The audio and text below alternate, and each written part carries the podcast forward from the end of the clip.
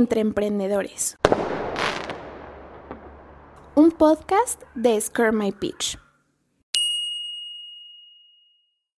Hola amigos emprendedores, ¿cómo están? Yo soy Fernanda Carreón y el día de hoy les traigo un caso que por lo menos a mí me emociona mucho y estoy hablando de Kylie Cosmetics, el emporio de la menor del clan Kylie Jenner.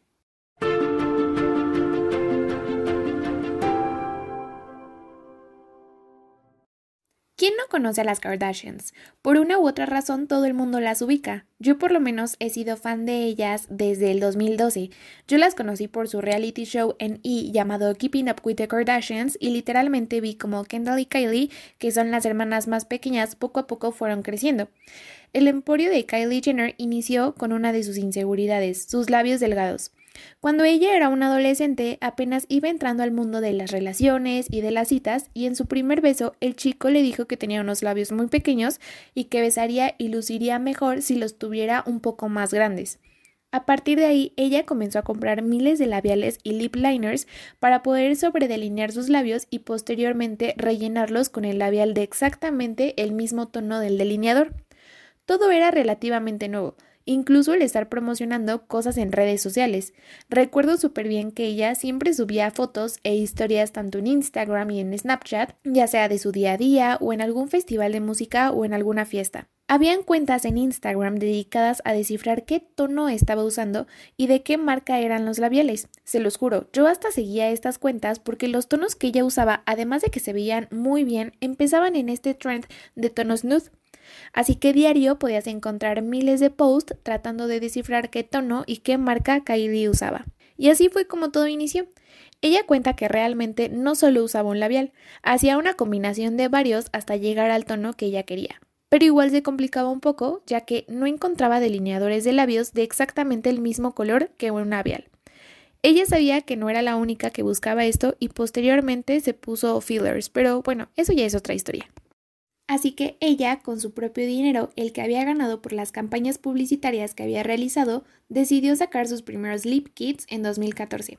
Recuerdo perfectamente que ella lanzó tres tonos en su site. Era de las primeras marcas que hacían sus ventas 100% en Internet. No había tiendas físicas, así que tenías que confiar en las imágenes del site. Este lip kit incluía un delineador y un labial mate. Realmente fue una locura cuando lanzó estos kits, porque se agotaron en segundos literalmente, y la misma Kylie cuenta que ella tenía muchísimo miedo que casi nadie comprara estos productos. Cuando anunciaron que sus lip kits se habían agotado, ella y su madre, que también es su manager, sabían que esto daba para muchísimas más cosas, y así fue. Los primeros meses lanzaron más kits de los tres tonos iniciales y poco a poco comenzaron a incursionar en más colores como rojo, nudes y hasta llegar a azul, morado, negro y demás. Y la verdad no es para menos, ella comenzó su línea de maquillaje siendo ya una mega influencer. Se estima que ella gana un millón de dólares por post patrocinado, y la revista Time la tiene considerada como la influencer más poderosa en todas las redes sociales. La marca inició como Kylie Lip Kits, y en 2016 hicieron un relanzamiento, pero ahora como Kylie Cosmetics. Ella tenía ya una visión muy clara, no solo quedarse en kits para labios. En un inicio, ella había subcontratado otra empresa para fabricarle estos lip kits y ordenó 15.000 unidades como demanda inicial, pero posteriormente tuvo que incrementar esta demanda a 500.000. Y ese mismo año lanzó su primer colección de Navidad. Si algo caracteriza a Kylie Cosmetics son sus colecciones especiales, ya sea las de Navidad, verano, San Valentín y hasta el mismo cumpleaños de Kylie. Con su primer colección de Navidad, ella vendió 19 millones de dólares en las primeras 24 horas, y para finales de ese año ya había vendido más de 50 productos y había hecho más de 307 millones de dólares. Las personas se volvían locas con su marca, desde casi casi crashear el sitio hasta el punto de robar los paquetes. Ellos enviaban sus productos en cajas negras con el logo de Kylie Cosmetics. Cuando la paquetería dejaba los paquetes en las puertas, habían muchas personas que literalmente identificaban estas cajas y las robaban. Desde lip kits, correctores, blushes, iluminadores, lápiz y pomades para cejas, brochas, paletas de sombra, delineadores y demás, no todo fue positivo para ella. Lanzó unas brochas con un costo de 360 dólares y recibió muchísimo hate ya que era un costo increíblemente alto para unas brochas. Hubo muchísimos videos comparando estas brochas con unas muchísimo más económicas y las económicas eran hasta de mejor calidad. En 2017 ella tuvo ventas estimadas en 360 millones de dólares. Y la verdad su equipo de trabajo es muy pequeño. Sí, ella tiene muchas empresas que trabajan directa e indirectamente con ella, pero Kylie Cosmetics tiene 12 empleados.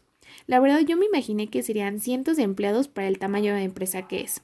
Sus colecciones son otra cosa completamente distinta, desde la temática, los colores, los productos, el shooting, los empaques, todo. Ha tenido colaboraciones con sus hermanas y hasta con su mamá. Si son fans del reality como yo, su mamá ha tenido muchísimas frases icónicas en el programa, como You're doing amazing, sweetie, 10%, y todas estas las plasmó en sus productos. Los paquetes de PR son distintos a los demás. Un ejemplo es la última colección de Navidad en colaboración con Dr. Seuss. En esta colaboración tienen como personaje principal al Grinch. Desde el shooting hasta los promocionales ponen al Grinch intentando robar estos productos. Y como ya se los había dicho, los empaques son hermosos y por lo menos yo no había visto unos iguales en otra marca. Sabemos que mucha parte del éxito es el branding que esta marca tiene. No necesariamente son los mejores productos, pero toda la mercadotecnia y todas las campañas que tienen hacen que todas queramos un pedacito de Kylie. En abril de 2019, Forbes la nombró como la billonaria hecha a sí misma más joven de la historia. Su marca ya había alcanzado el valor de 900 millones de dólares, algo que una empresa como L'Oreal logró en 50 años. Ella lo logró casi en 6. Pero después de que Forbes la nombrara, ellos mismos la quitaron de la lista y la acusaron de aumentar la cantidad de impuestos que pagaron para así incrementar en los libros contables la cantidad de ventas netas y de ingresos, ya que al parecer Coty, que es la empresa que adquirió hace poco el 51% de la empresa, reveló que este negocio era menor y menos rentable de lo que aparentaba ser.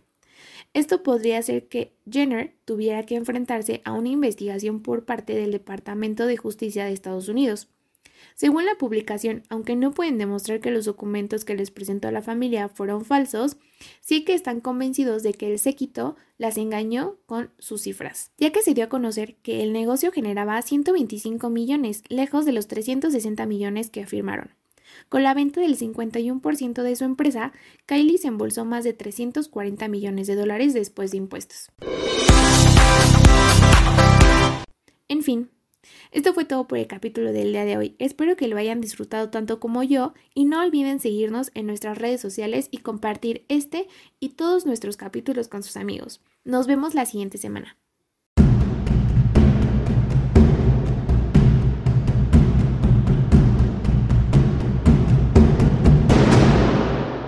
Entre Emprendedores. Un podcast de Scare My Pitch.